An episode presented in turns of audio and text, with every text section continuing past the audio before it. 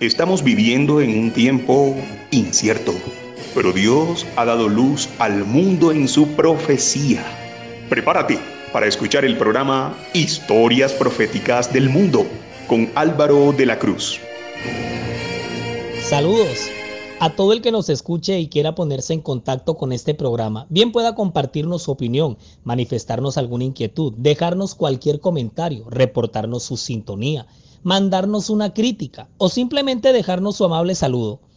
Tenga la gentileza de dirigirse al WhatsApp más 57 321 296 59 56.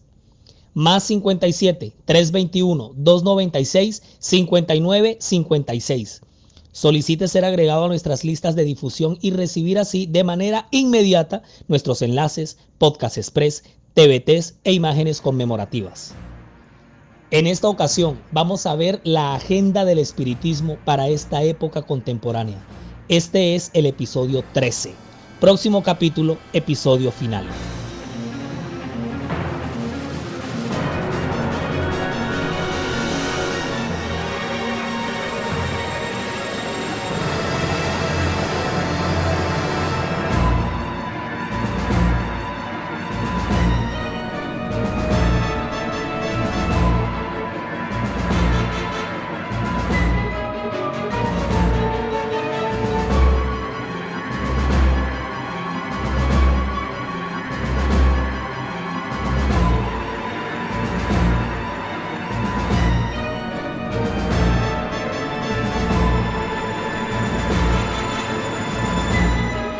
En el libro de Apocalipsis, ese gran libro revelador que Dios nos dejó como una especie de mapa, brújula, guía para ubicarnos, situarnos, mejor dicho, para saber dónde vamos en los últimos tiempos en este mundo, antes de la segunda venida de Cristo Jesús, se profetiza un panorama terrible de caos, confusión, de tinieblas espirituales, se describe una fase oscura la más oscura de todas las etapas de la historia de la humanidad, donde el desborde del mal, el engaño, la mentira, es como si una posesión global demoníaca abundara en la tierra.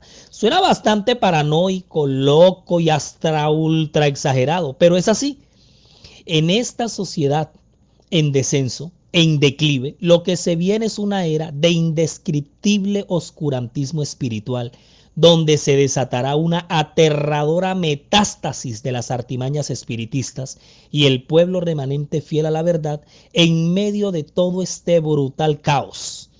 ¿Se acuerdan de la pequeña compañía de fieles que caminaban al lado de aquel tren maligno en cuyos vagones iba montada casi toda la humanidad en la visión que contempló la mensajera del Señor, la que se halla registrada en el libro Primeros Escritos? Bueno, al cierre de este gran conflicto, con el discernimiento que otorga solamente el Espíritu Santo, la iglesia remanente sabrá identificar esa línea divisoria, esa delgada línea que divide al bien del mal ya en los días finales y toda la propagación, toda esa abundancia de mal en estos tiempos. Se hayan predichos en Apocalipsis 16 en los versículos 13 y 14. Mira esto. Se haya predicho ahí, Apocalipsis 16, 13 y 14. Se nos dice lo siguiente. Y vi salir de la boca del dragón, Satanás, y de la boca de la bestia, que es el sistema religioso falso, y de la boca del falso profeta, que es el protestantismo apóstata, tres espíritus inmundos a manera de ranas, pues son espíritus de demonios que hacen señales y van a los reyes de la tierra en todo el mundo para reunirlos a la batalla de aquel gran día del Dios Todopoderoso. Miren, estos, estos, versículos proyectan un panorama absolutamente espantoso al final de los tiempos. Describe un estado caótico, categóricamente aterrador en los últimos días por parte del espiritismo. Pues bueno, este engaño ha venido operando desde el mismo huerto en el Edén. Eso ya lo hemos visto aquí, la falsedad respecto al estado del ser humano en la muerte. Y esa falsedad se regó por los siglos de los siglos, pero va a tener un estallido brutal en estos últimos tiempos. Para esta etapa contemporánea en los que nos tocó vivir a usted y a mí, Y este pasaje de Apocalipsis 16 nos deja ver en gran parte cómo es que ha venido operando esta vuelta en nuestras propias narices. Pues empezando que los dos textos nos mencionan los tres superpoderes enemigos aquí en la tierra, enemigos del cielo. Esta triple alianza conformada con Satanás a la cabeza, a quien se le representa como el dragón, al sistema religioso falso simbolizado por la bestia y a todo ese mundo protestante dentro del cristianismo que apostató de las doctrinas bíblicas y en su lugar puso falsas creencias. Está representado por el personaje al que Apocalipsis le denomina como el falso profeta. Ay Dios mío, estos tres juntos se le han hecho de cuadritos a la verdad. Son como ese convito de tres archiamigos dentro de un salón de clases que cuando se juntan en la parte de atrás del salón se tiran la clase. Bueno, así, esta terrible triunidad juntos son una completa agonía. Oiga, han puesto pero a sudar a los defensores de la verdad bíblica, pero por siglos. Y Apocalipsis afirma que de la boca de los tres salen expulsados tres espíritus inmundos a manera de ranas. Qué cuadro tan grotesco. Pero es que es así. Así está dibujada esta cruda realidad. Tres espíritus inmundos, o sea, demonios, de la boca de estas tres instituciones a manera de ranas. Aquí ya vimos que en el panteón egipcio, en un salón, en su salón de la fama de dioses, dentro de su universo expandido de politeísmo, las ranas eran la deidad de la inmortalidad se les respetaba a las ranas, mientras que a mí me causan fobia porque le tengo un pánico a los anfibios. En Egipto no, se les, se les reverenciaba. Heket, por ejemplo, era la benéfica patrona y la consorte de Num, diosa con cabeza de rana representada dando vida a un recién nacido.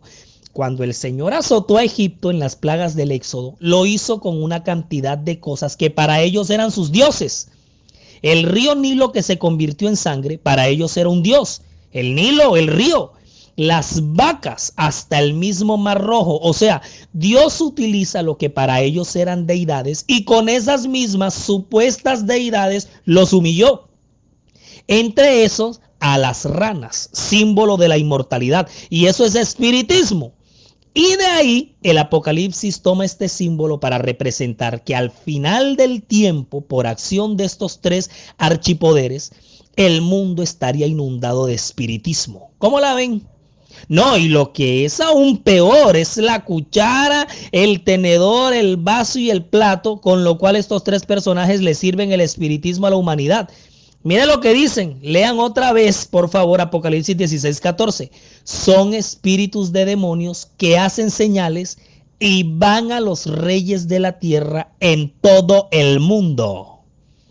Los reyes de la tierra en Apocalipsis representan a los poderes políticos y económicos del globo terráqueo, los grandes estadistas, bloques de poder que tienen en sus manos los hilos del billete, fuertes grupos económicos que han controlado, los más grandes en el mundo y que han liderado las decisiones del comportamiento de las clases sociales a lo largo de la historia los reyes de la tierra, pues estos espíritus inmundos a manera de ranas, o sea, el espiritismo, con espíritus de demonios y van a los reyes de la tierra en todo el mundo. Mi apreciada audiencia, por supuesto que hay una fuerte conexión, una estrecha relación entre el poder económico mundial y el espiritismo. Eso no es nada nuevo. Yo aquí no estoy relatando ninguna novedad. Esa cosa es vieja, viejísima. En las cortes de los faraones siempre existieron gabinetes de espiritistas que orientaban al monarca en cualquier decisión. Al pie del trono de Babilonia también. Desde las antiguas civilizaciones, la Torre de Babel, por ejemplo, fue un proyecto colectivo geopolítico cuya base era el espiritismo. Los grandes imperios, los palacios de Estado, en todos esos círculos existe una fuerte influencia del espiritismo. Y de ahí para abajo los hilos del poder, la economía, el mundo del entretenimiento, los dibujos animados, los videojuegos, la farándula, Hollywood, los certámenes mundiales, el arte, la literatura, las cadenas de televisión, internet, la industria de la música, la literatura, las plataformas digitales, los medios sociales, la prensa, las, instituciones. Santísimo Dios, todo, todo, todo, o mejor dicho, casi, casi, casi todo está infectado en este mundo caído por el espiritismo. Recuerda, apreciada audiencia, que en estos últimos días de la profecía, la línea que separa el bien del del mal es casi que invisible, imperceptible, prácticamente imaginaria. Y se necesita de total conexión con el Espíritu Santo. Tener la mente 100% anclada a la influencia del Espíritu Santo para discernir lo que es bueno y lo que es malo. La cosa es así de delicada. O sea, a este nivel es esta cosa y ese discernimiento es lo que nos lleva a las criaturas a distinguir lo bueno de lo malo en medio de tanto fuego cruzado tan bravo. Porque como les he mencionado en otras ocasiones, estamos en guerra, pero en una verdadera guerra espiritual cósmica a la que conocemos como el gran conflicto. El tren de la perdición, aquel temible tren de la perdición que en visión contempló la mensajera del Señor y que quedó registrada en su flamante obra Primeros Escritos en un capítulo que precisamente se titula así, El Espiritismo, y que se encuentra entre las páginas 262 y 266, ilustra directamente la obra de engaño que parte del enemigo de la verdad el portafolio que trae entre sus garras, la agenda del mal de suma inteligencia, con un plan de suma inteligencia preparado por él mismo y con sus agentes, donde viene milimétricamente estudiado y estructurado un plan con subplanes y subplanes de los subplanes para cada población, sector, minoría, mayoría, cultura, tribu, aldea, élite, clase social, en fin, así como existe el plan de salvación con nuestro Dios a la cabeza, pues existe también el plan de perdición liderado por el mal. Por eso es que en cada vagón de ese tren está comandada por sus agentes del mal. Posee su propio plan específico y tiene su agente especial o la población objetivo con el único logro o meta de hacerlos perder. Por lo tanto, ante esto, Sed sobrios y velad, porque vuestro adversario el diablo, como león rugiente, anda alrededor buscando a quien devorar. Eso está en primera de Pedro 5.8.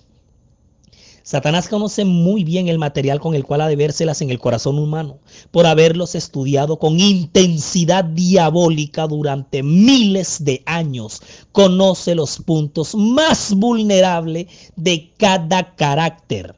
Y mientras nos acercamos al fin del tiempo, mientras los hijos de Dios se hallan en las fronteras mismas de la segunda venida de Cristo, Satanás, como lo hizo en antaño, redoblará sus esfuerzos para impedirles que entren en la buena tierra.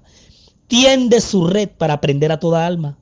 Estamos en guerra en este mundo, así que tenemos que estar ceñidos de toda la armadura de Dios. En el siguiente segmento vamos a ver el fenómeno de Harry Potter el imperio Walt Disney, el powerhouse del movimiento de la música urbana y la doctrina Netflix.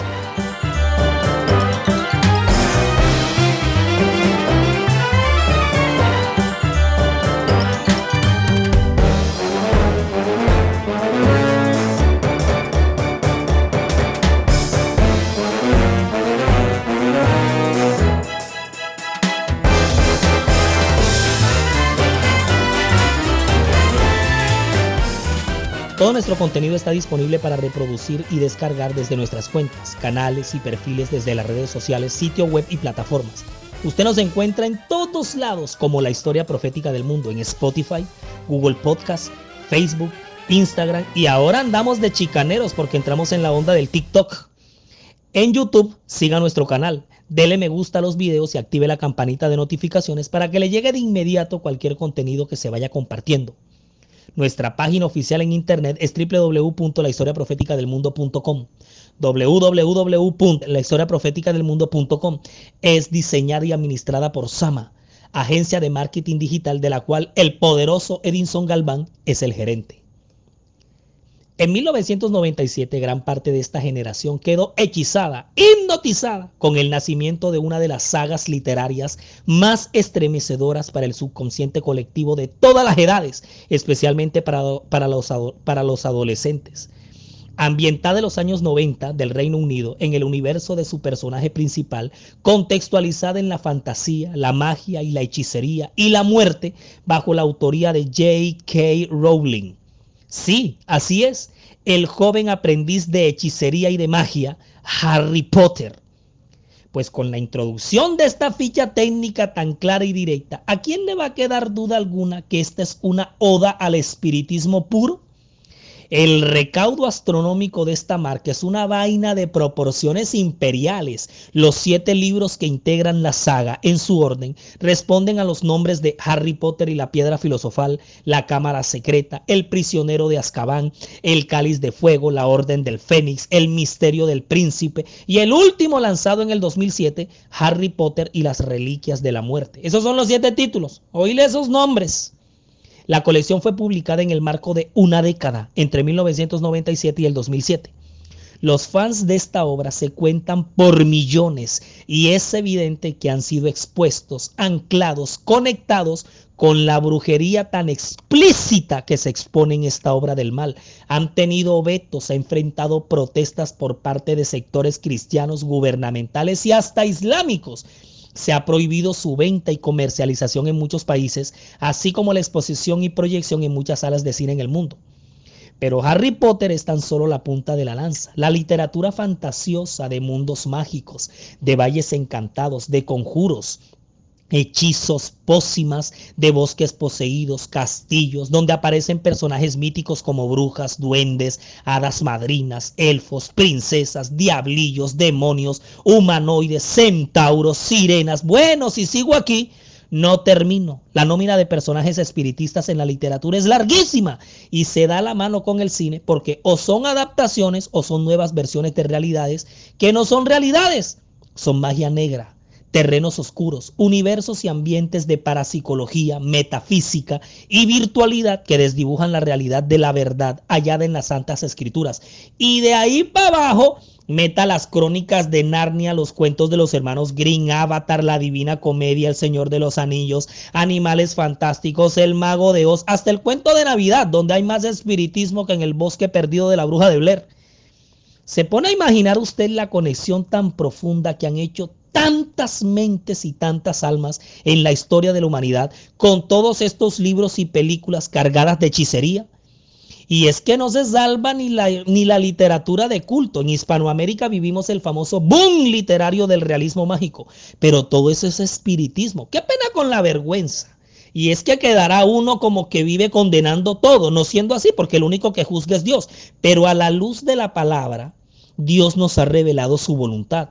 Pedro Páramo de Juan Rulfo, hasta 100 años de soledad de Gabriel García Márquez, por ejemplo, donde entre otras muchas cosas se narra la escena inolvidable donde Remedios la Bella, una de sus personajes que solía pasearse desnuda en su casa sin ninguna malicia, evocando los tiempos de Adán y Eva, y que según el mismo Gabo no era sino un ser de, que, que no era de este mundo, al igual que en la obra de Pedro Páramo, el personaje de Susana, el personaje de Susana San Juan tampoco era de este mundo según su autor.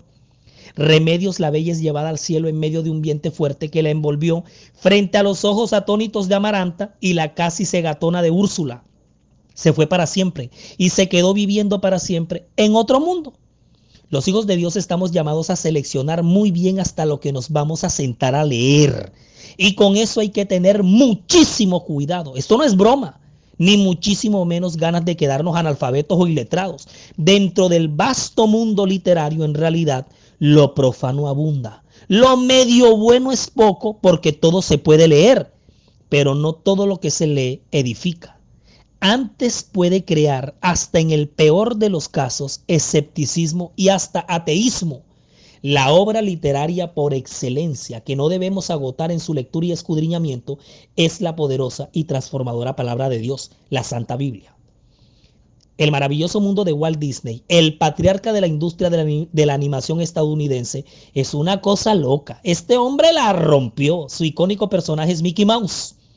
El ratón Mickey, quien surge en 1928, todavía blanco y negro. Y de ahí hasta el día de hoy, este imperio ha dado una nómina de personajes que integran su universo. Blancanieves y los siete enanitos, Pinocho, Cenicienta, Peter Pan y su mundo del nunca jamás, El Rey León, la Sirenita, Aladino, los 101 dálmatas. Nos va a coger la noche aquí haciendo la lista. Todos desfilan en su parque oficial que queda en Orlando y es una verdadera celebración de culto. Miren, los mensajes subliminales, directos o indirectos en Walt Disney ya es algo que se sale de lo normal. Es una combinación de ocultismo, de mitología antigua, hechicería, brujería y fantasía producto de la, obsesión de su creador, quien vivía obsesionado con el tema de la muerte y el más allá. Y en sus películas y personajes se ve reflejado eso. Animales y árboles que hablan, un juguete de madera que cobra vida como Pinocho incorpora en el Rey León la flor de loto del mundo trascendental espiritualista. En Pocahontas introduce la reencarnación. En una escena de la película de la Bella Durmiente, esta se transforma en dragón. Mejor dicho, los dibujos animados de la actualidad mantienen este modus operandi y ahora mezclado con perversión, violencia y rebeldía. Imagínense, bien Ben 10 se presenta como una fuerza alienígena, Puka, Peppa Pig, los Simpsons que se que hasta han predicho cosas que han pasado que han pasado muchos años después. O sea, terminaron teniendo el don de profecía los Simpsons. Vea pues. El plan siniestro para descarriar moralmente a la juventud en esta época contemporánea no es otra cosa que la industria musical urbana a la merced de los ángeles caídos, quienes incitan a los seres humanos a hacer lo que entre ellos por naturaleza no pueden hacer. Recuerden que los ángeles son asexuados, incluyendo a los caídos, y han puesto a hacer a los seres humanos todas las perversiones que ellos están imposibilitados a hacer. Las letras de la música urbana están cargadas de violencia, antivalores, fornicación, perversión sexual desenfrenada y en esta agenda del mal apuntan directamente a la población adolescente y juvenil, quienes se encuentran en una etapa de crecimiento y formación. La misoginia y la reducción de la mujer a un grotesco estado de objeto sexual es brutal y ahí meta todo lo que es el reggaetón que nació en Panamá, el dembow, el dancehall, el rap, el ragamuffin. Y cuando ya habíamos pensado que lo habíamos visto todo y que habíamos tocado el fondo, llegó el trap y rompió el fondo. Ya esa cosa es abominable y si a eso lo combina irresponsablemente con publicaciones e historias en Facebook, Instagram, TikTok y Snapchat, le cuento que usted está perdiendo a su pelado, porque todo esto está metido en un celular con audífonos. Con audífonos. Eso resulta en un temible aislamiento social, membresía en grupos de WhatsApp, donde abundan y circulan los retos. Después aparecerán los packs, llegará la droga, las aplicaciones para encuentros sexuales, la fornicación, la trata de personas y en el peor de los casos, el suicidio. Esto es serio, mi apreciada audiencia. Esto es más serio de lo que usted y yo pensamos. Es mucho más de lo que los padres ignoran, que el infinito mundo de las redes sociales ofrece, que lo que saben con certeza. Muchos quizás que están escuchando este episodio en este momento no tienen ni idea de la cantidad de demonios que rodean a sus hijos en la oscuridad de la noche, debajo de sus cobijas cuando se sumergen detrás de la pantalla de su celular. A lo mejor ya la mente tan, frágil y vulnerable de tu bebé ya lo que experimenta es una especie de hipnosis y tristemente no es el angelito que tú, engañándote a ti mismo, crees que tu hijo es. Los padres son los primeros en detectar los descarriamientos de los hijos, pero también son los últimos en aceptarlos. Ojo con Bad Bunny y Toquisha, porque compran y venden almas al diablo con su música. Pilas con la electrónica, porque incluye elementos hipnóticos para las masas una de las mayores empresas de, entretenimiento, por no decir que la mayor de todas las plataformas de transmisión en directo, por secuencia, por emisión o por difusión continua, mejor dicho, para que se acabe la, la verborrea de streaming y que distribuye desde 1997 desde los Estados Unidos para el mundo, es Netflix se ha convertido en un nicho de espiritismo de niveles orbitales en este planeta. Su catálogo, que a la vez trae consigo documentales muy buenos, películas, series y sagas de temáticas bastante interesantes, es una fuente de la cual emanan dos aguas, porque está plagada de ateísmo, escepticismo, perversión sexual, antivalores y lo que es peor, cuestionamiento directo a la fe empezando por la polémica y cuestionada serie El Mesías, pasando por la oscura Lucifer, protagonizada por el estelar Tom Ellis, con nada más y nada menos que seis temporadas, y terminando con Destigo la saga Wins, el agravante que tiene esta plataforma y que nadie se explica, pero aunque tiene lógica explicación, es que genera un altísimo nivel de, de adicción puedes terminar pegado hasta las 3 de la mañana sin darte cuenta, viéndote una temporada enterita de alguna serie. Eh, eh, Netflix, que podría ser Sexflix también. Netflix no comparte su trono en el reinado, pero lo siguen Amazon Prime Video, Disney HBO Max, Paramount Max, DirecTV Go, Hulu Plus, total. El servicio está a la carta. Tú decides qué le metes a tu mente, pero tú mismo respondes.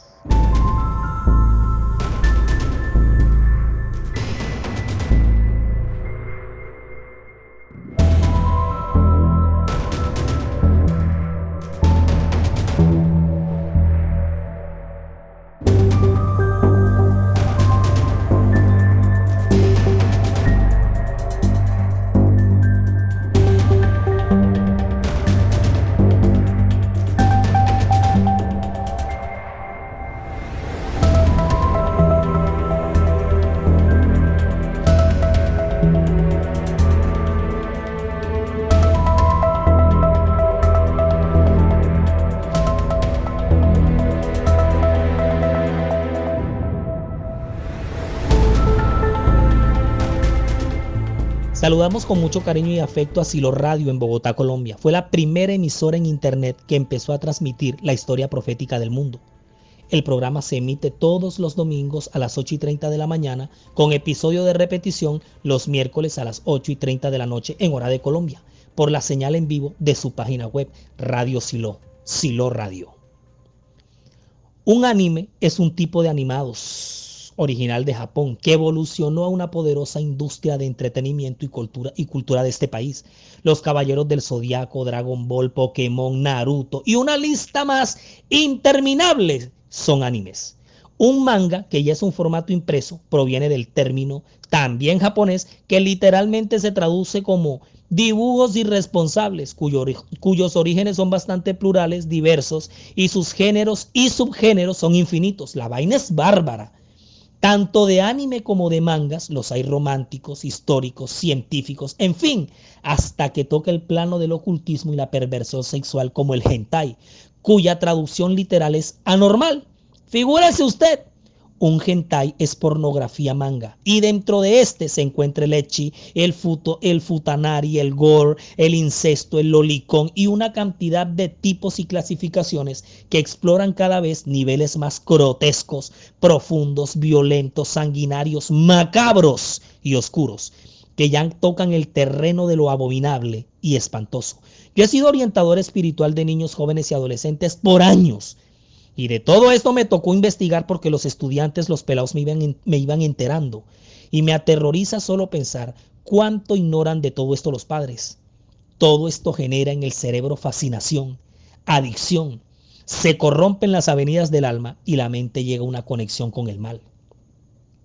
A toda la audiencia que nos escucha, les extendemos un llamado un poderoso y especial llamado a velar por lo que entra por nuestros sentidos, lo que nuestros ojos ven, lo que nuestros oídos escuchan, lo que sale de nuestras bocas y lo que declaramos con nuestras lenguas, pero sobre todo con lo que alimentamos nuestra mente. Recordemos que para estos últimos tiempos, la línea que separa el bien del mal es casi invisible, imperceptible. Solo por una conexión total con el Espíritu Santo podemos llegar a discernir entre lo santo y lo profano. El próximo capítulo es el episodio final de esta serie. Ya se nos termina una de, las series publicadas por este programa que más reacciones e interés ha generado por parte de nuestra audiencia. Y para la nueva que se va a estrenar, les recomiendo desde ya que vayan alistando su maleta, su cantimplora, el camello y un mapa del Medio Oriente, porque nos vamos a pegar el severo tour que toda la vida hemos soñado. Resumimos y nos fuimos.